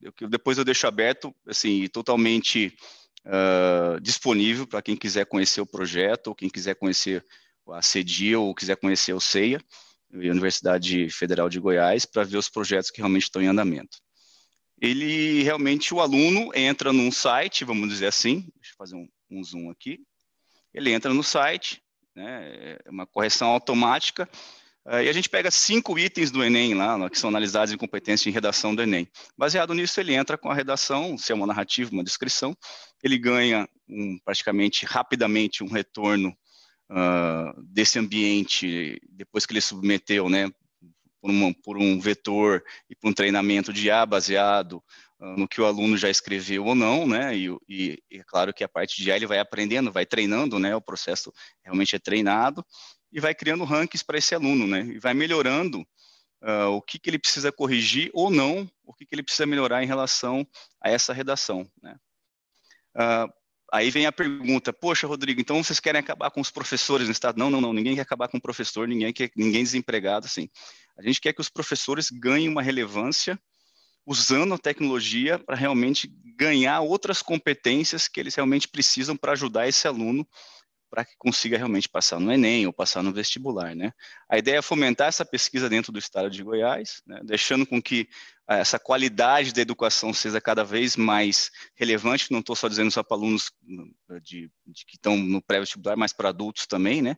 E é uma ferramenta que pode ser usada por todos, então a gente está pensando realmente em divulgar isso de uma maneira bem ampla, uh, essa ferramenta de IA. Então, sim, é uma parceria junto com o CEIA e com a Secretaria de Educação, um projeto bem interessante, se alguém quiser conhecer, estou aberto para conversar.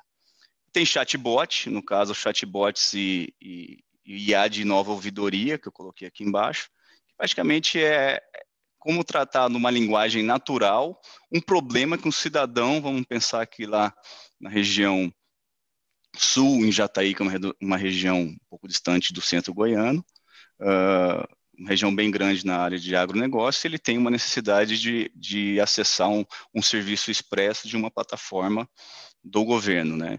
Então, assim, o chatbot e essa ouvidoria ajudam a identificar por linguagem natural, desculpa, por linguagem natural, que realmente o cidadão está precisando e eu endereço o serviço de acordo com a sua necessidade. Então, eu tenho três projetos aí uh, voltados uh, a suporte ao cidadão, trazendo os mais vulneráveis da ponta por um processo de uso da tecnologia, de humanização da tecnologia baseado na neurotecnologia, tratando de uma maneira eficiente, simples e rápida para ajudá-lo. O cidadão ele quer saber como que isso funciona, ele quer saber em relação ao serviço. Então, eu vou mostrar para vocês aqui como que a gente está hoje em relação a colocar serviços não só para os mais vulneráveis, mas para a população inteira do estado de Goiás. Eu vou coloquei os links aqui embaixo, vou disponibilizar para vocês. Eu queria mostrar para vocês como que a gente está fazendo e está trabalhando na parte de TI inovação o estado hoje, né? Hoje eu tenho um portal que vai ter um, port, um login único onde o usuário, vamos dizer, Fabiana, entra e vai ter todo uma, um login único, onde ele vai acessar qualquer serviço do Estado, de qualquer secretaria, e ele pode trabalhar de uma maneira eficiente em selecionar o que, que ele quer realmente tratar em relação ao portal do estudante, agendar, fazer agendamento, requisitar remédio no caso da, da saúde, obter segunda carteira. Então, assim, ele vai ter um humor determinado para a necessidade daquele cidadão, baseado em machine learning. Né? Aí eu tenho todos os serviços aqui, onde eu tenho praticamente todas as quase 40 secretarias em um portal único, com um login único, onde eu consiga realmente chegar e disponibilizar isso de uma maneira simples para o cidadão. Ô, Rodrigo, mas só está no site? Não, eu também tenho um aplicativo onde eu consigo fazer a mesma coisa, né? o EAS Digital. Tá?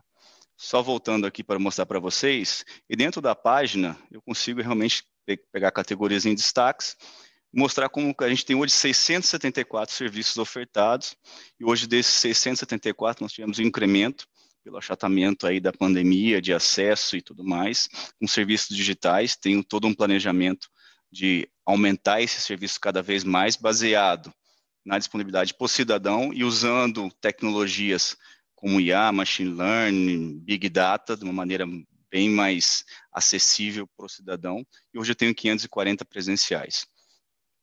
Descendo um pouco o site, eu tenho uh, nosso governador Ronaldo Caiado, a quantidade de, de, de, vítimas da Covid, e eu tenho serviços, como por exemplo aqui, baseado em Machine Learning, de, de banco de sangue do Hemocentro. A gente faz campanhas mensais, onde mostram o alerta, por exemplo, o negativo está em alerta, né? É, o estoque a partir de 20 bolsas está estável. Então, assim, trazer isso para o cidadão de uma maneira simples, onde ele realmente, na hora que ele faz o cadastro, realmente receber uma informação de que ele poderia contemplar, porque o banco de sangue do Hemocentro está no nível crítico, no caso de O negativo hoje. É, então, assim, o que está em alerta e como que eu consigo trazer essas campanhas, dando exemplo aqui no caso de saúde, no caso de sangue, para cada, cada. Oi? Desculpa te interromper, mas eu queria te apressar um pouquinho para a gente conseguir ter alguns uh, tá. espaço para perguntas aqui. A gente já Não, mas eu acabei. Pra, praticamente eu acabei, eu acabei aqui a apresentação, queria mostrar a tela e, e colocar à disposição para realmente entrar em detalhes de projeto. No caso, estou focando só em educação. Eu não quis focar muito em saúde, porque saúde o Dr. Jean já focou junto na parte bem da, de neurotecnologia. E a gente tem outras ações também dentro do Estado na parte de saúde, na parte de economia, e que a gente pode entrar em detalhe, tá? Bom, praticamente era isso. Agradeço pelo convite novamente. Uh, posso conversar e estou disponível para conversar com quem deseja realmente mais detalhes sobre os projetos, o que, que a gente está trabalhando aqui dentro do Estado. Fantástico. Eu acho que eu vou passar a primeira palavra para o Dovino.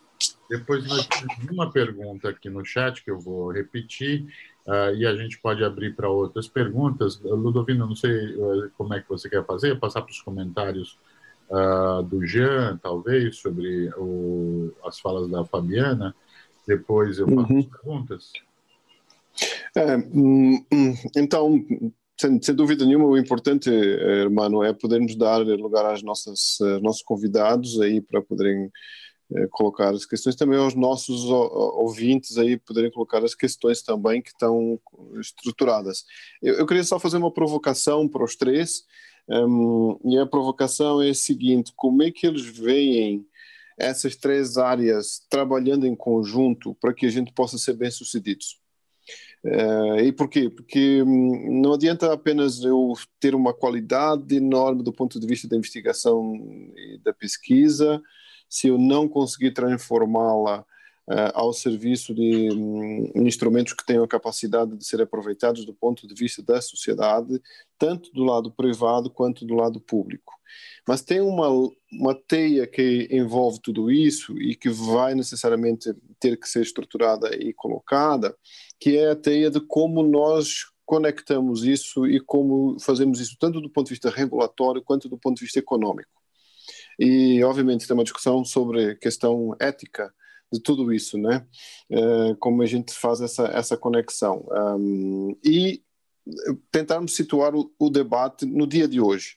Como vocês estão vendo com esse impacto da, do Covid tecnológico, né? Ele antes de AC e, depois, e DC, antes do Covid e depois do Covid, no, no, sentido dessa, de, dessa realidade que está acontecendo conosco hoje, tanto do ponto de vista do setor público, quanto o Rodrigo Moraes, eu percebi que ele está nos dizendo isso de alguma forma, uh, ainda que uh, subliminar, mas ele está dizendo o mundo mudou aqui, eu estou tendo que fazer uma pequena revolução para conseguir levar os meus cidadãos nesta máquina que já estava aqui, uh, como com a Fabiana do ponto de vista de como é que ela está vendo essas oportunidades acontecerem e a demanda que está sendo trazida para as costas do Dr. Jean Faber aí por essas oportunidades novas que estão sendo colocadas.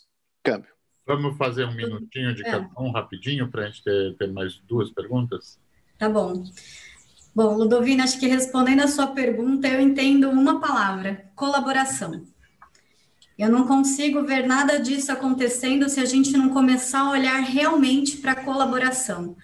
A gente trabalhou muito na competitividade, mas a gente está vendo, e acho que o Covid trouxe muito isso para nós, essa transformação digital acelerada, a forceps aí em muitas companhias, veio muito por causa da colaboração.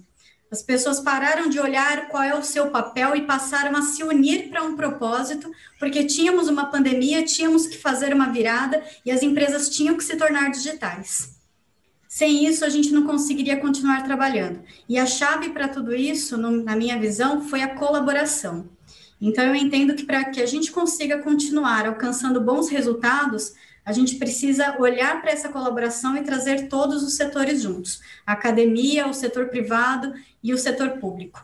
E aí, essa união, esse tripé, a gente consegue colaborando um com o outro, sem cada um ficar focado no seu papel, mas colaborando realmente para o bem do, do todo, né? Olhando o ser humano como um todo. Uhum. Quer seguir, Jean? Rodrigo? Fabiana, an antes, do, antes do Jean falar, deixa eu só interromper vocês para fazer uma pergunta. A gente consegue fazer isso dentro do CAPOC? Claro, claro. Sem sombra de dúvida, até porque o CAPOC, a gente tem uma missão aí de inovação corporativa, onde a gente tem um, um foco no desenvolvimento humano. E por isso que, inclusive, a ideia do Fórum de Neurotecnologia nasceu dentro do CAPOC. Ah, né, para que a gente consiga fomentar isso. Fabiana, uma das perguntas é pedido de informações sobre o fórum. Você não quer aproveitar, já que você mencionou? Aproveito, já. Então, assim, a gente está organizando um fórum internacional de neurotecnologia. Ele vai acontecer em agosto do próximo ano. Nós estamos na fase dos preparativos, era para ter sido esse ano, a gente acabou adiando para o próximo ano por conta da pandemia. Ele terá um formato híbrido, ele será online presencial, presencial para poucas pessoas. E o objetivo realmente é a gente trazer todos os setores para a gente começar a construção desse ecossistema colaborativo onde a gente possa unir o setor público, o setor privado, o setor acadêmico uhum. e a gente conseguir aproveitar todas essas oportunidades juntos, porque vocês viram aí que o Brasil tem bastante oportunidade no setor, então a gente realmente precisa unir essa cadeia produtiva. Perfeito. Rodrigo, não quer passar para o teu comentário? A gente termina com o comentário do Jean, se você puder fazer rápido. Sim. Uh, eu vou comentar só um ponto, que é em relação ao plano, é um plano coordenado entre os estados realmente ter um plano realmente aberto como legislação, decretos e tudo mais dentro dos estados, onde a gente consiga ter uma governança ampla para realmente seguir uh, como parceria pública-privada, como parceria de compliance, de segurança, como parceria dessas informações serem realmente abertas ou não para o cidadão. Eu vejo que o plano consolidado e cooperado é fundamental, senão a gente não vai conseguir andar. Fantástico. Jean? Okay. É, então, bom, na, na, eu acho que na linha do que a Fabiana falou, é, abrindo um pouquinho mais ou, ou, estendendo assim os ramos, colaboração definitivamente é a palavra central. E dentro de colaboração, eu acho que é interessante também trazer para a gente começar a pensar é, regulação, né, até para sistematizar melhor. O Brasil é muito ruim ainda em fazer transferência tecnológica da universidade para setor é, privado, e eu acho que precisa ter a iniciativa dos dois lados, né, porque às vezes com, com um bom portfólio, com um bom uh, case de sucesso, né, uh, a gente convence, a gente motiva a ter uh, regulamentações, regulações mais uh, fluidas, né? Uh, então acho que a regulação é um caminho que acho que as duas partes precisam pensar.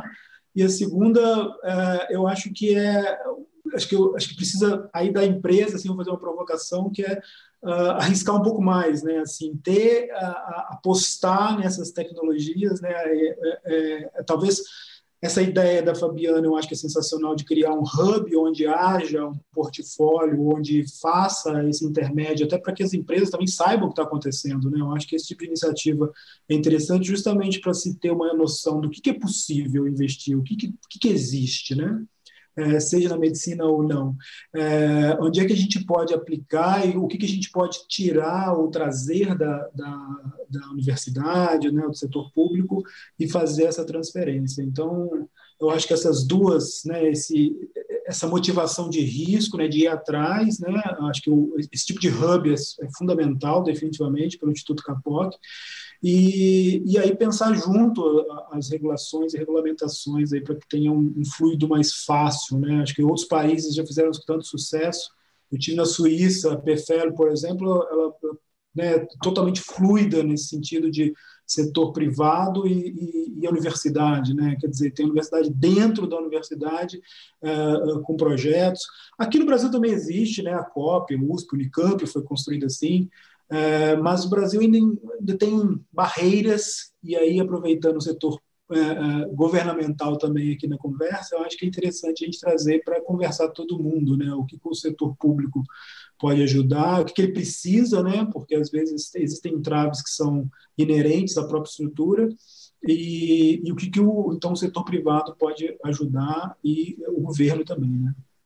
Muito bom, Jean. Eu queria antes, eh, a gente tem um ritual aqui de tentar sempre eh, terminar no horário, mas a gente faz uma lambuja logo depois.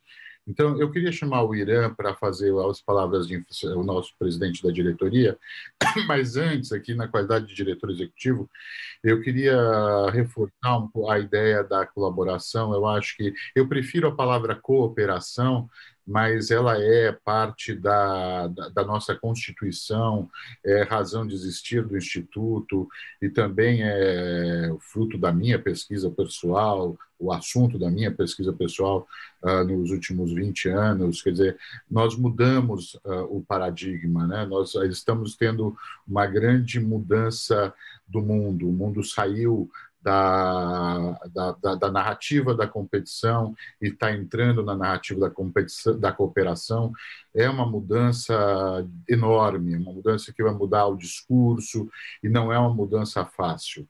Irã, vamos fazer aquele encerramento e depois eu faço outras perguntas aqui que existem. Ok. Se os nossos palestrantes puderem, né? Continuar aqui. É.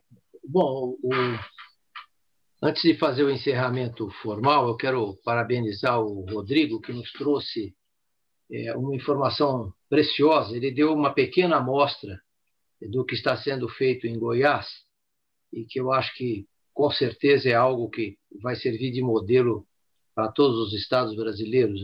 Parabéns, Rodrigo. Muito, muito impressionante o que você nos mostrou em termos de inclusão social através do uso da tecnologia, né? muito em linha com o que a Fabiana gosta de enfatizar, que é a tecnologia a, a serviço do ser humano.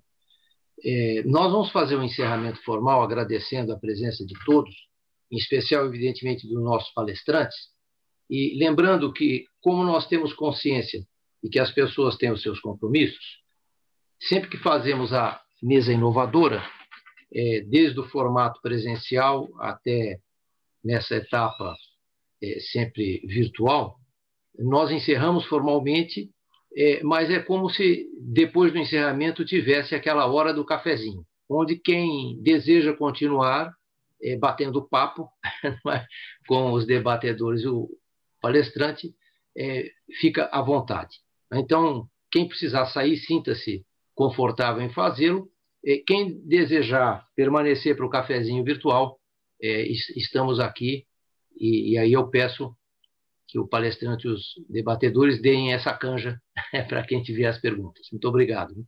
Eu vou começar uh, e vou pedir agora. Nós temos uma, tínhamos uma última pergunta aqui por escrito, mas a pessoa saiu. Na verdade, era mais uma provocação que eu ia pedir para a pessoa que é uma dentista que disse que tal, tinha utilizações dos temas na sua própria área para que ela se colocasse. Infelizmente, ela não está mais conosco.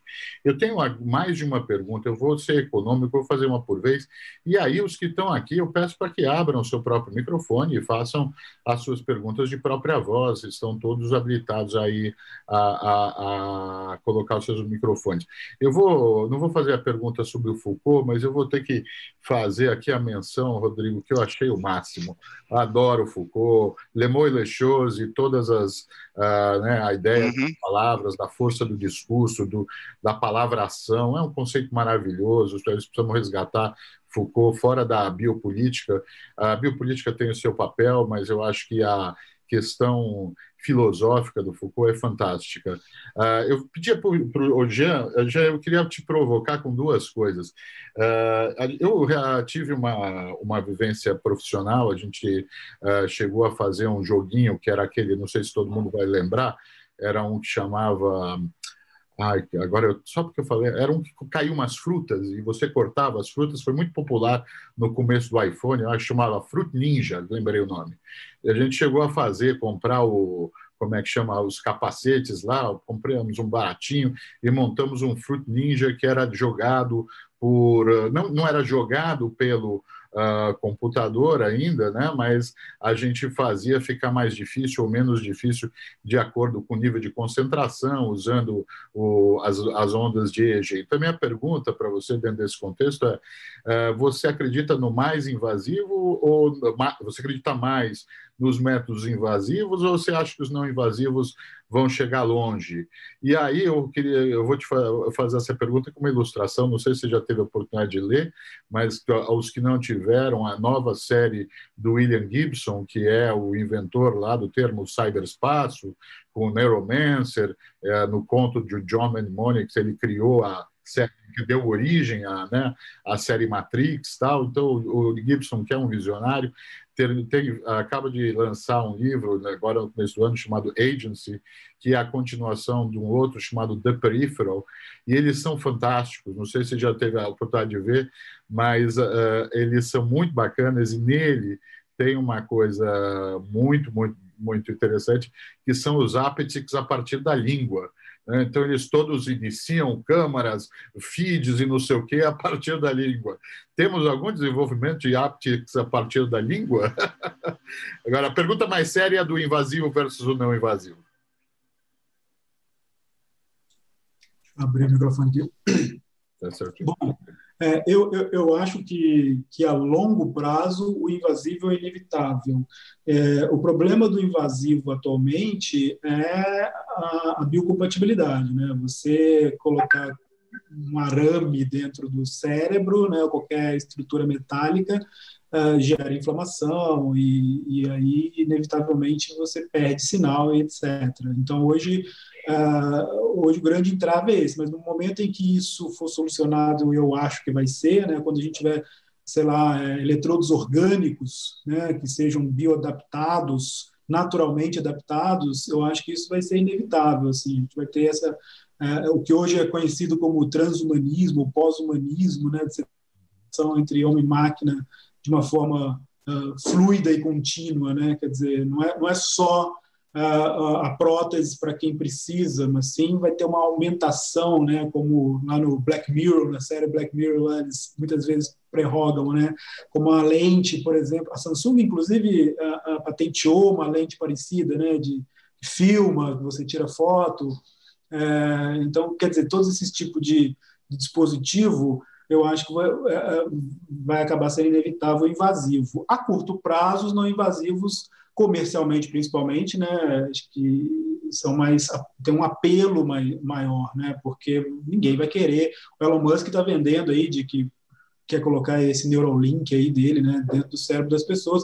Não sei se hoje em dia convence alguém a fazer esse tipo de cirurgia, mas uh, usar agora um capacete, né, que já é já é questionável, mas é mais fácil você convencer uma pessoa a fazer isso, né.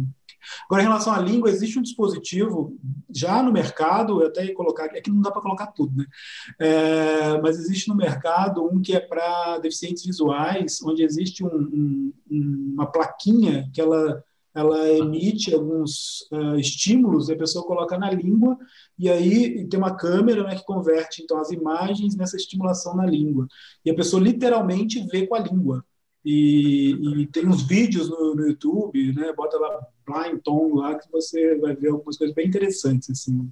Né? Fantástico. É, nós temos o Paulo Nanô aqui com a mão levantada, Nanô. Uh, quem quiser levantar a mão, se vocês clicarem na caixinha Participants, tem lá um botãozinho para levantar a mão. Nanô, por favor. Bom dia, queria agradecer a oportunidade, achei excepcional o painel. Uh, o motivo aqui de eu levantar a mão, o Irã e a Fabiana estão sabendo de um projeto que eu estou trabalhando, eles estão comigo, é, relativo ao legado olímpico. Uh, eu estou escrevendo um livro para lançar no meio do ano que vem, a minha esperança aí, sobre o legado olímpico, contando a história do legado olímpico, mas isso é um detalhe inicial, né, para mostrar o nosso estágio civilizatório de destruição de florestas, de queima de museu e agora o desperdício com relação a esse patrimônio que foi construído, né, que é o legado olímpico. E o que nós estamos perdendo por não uh, ativar esse legado olímpico é uma coisa assim impressionante. E hoje o, o tema que foi colocado aqui é justamente uma das pontas, né, que afloram dessa perda porque nós não estamos trabalhando pesquisa, não estamos trabalhando tecnologia, instrumentos de medição e toda a parafernália que vem junto com esse desenvolvimento, né? Então a nossa ideia aqui é justamente fazer o que ela falou, juntar o desenvolvimento tecnológico com o humanismo, né? Com a parte humana. E esse legado olímpico ele tem um, um grande potencial porque ele naturalmente operando não é no Rio de Janeiro, ele opera nacionalmente, né, num programa muito amplo que a gente está construindo para o esporte, onde nós vamos unir esporte, entretenimento, cultura, turismo, todas as atividades que interagem. né? E eu acho que esse tema que foi colocado hoje é um dos principais para estimular o ensino, a convivência, a cidadania. É isso que eu queria colocar. Gostaria que a Fabiana também colocasse a impressão dela, porque a gente vem já discutindo muito sobre isso, né? E é um tema que fecha muito o, o que foi colocado hoje, é a minha opinião, né? E agradecer novamente a oportunidade desse evento, foi muito boa. Excelente, Fabiana. Paulo, obrigada a você por estar aqui presente com a gente. É uma honra ter você participando aqui. O, na verdade, assim, eu já tinha até comentado no início, acredito que a área de esporte é uma área que vai se beneficiar muito da neurotecnologia. Porque quando a gente começa a falar de performance humana, a gente quer o máximo para os nossos atletas. Mas não adianta a gente também evoluir o atleta e não tratar o aspecto humano. Porque quando a gente olha para o esporte, a gente está trazendo isso muito junto. Então, o, alinhamento da tecnologia a serviço do ser humano, trabalhando a questão da performance humana, isso vai ser realmente revolucionário, eu diria, para essa década. Porque à medida que a gente começar a fazer uso dessas neurotecnologias e colocar isso a serviço, né, da... Vamos voltar aqui para o esporte, que é a pergunta do, do Paulo Nanô a gente vai realmente ter ganhos muito expressivos, né, de performance, de aproveitamento. Então, essa é uma das áreas também que deve se desenvolver em larga escala e se beneficiar muito, muito da neurotecnologia. Paulo, obrigada, obrigada de você estar aqui prestigiando a gente. Se houverem outras perguntas, peço que as pessoas abram os seus microfones. Eu vou fazer uma para o Rodrigo. Rodrigo, você falou da educação, Fabiana também falou da educação.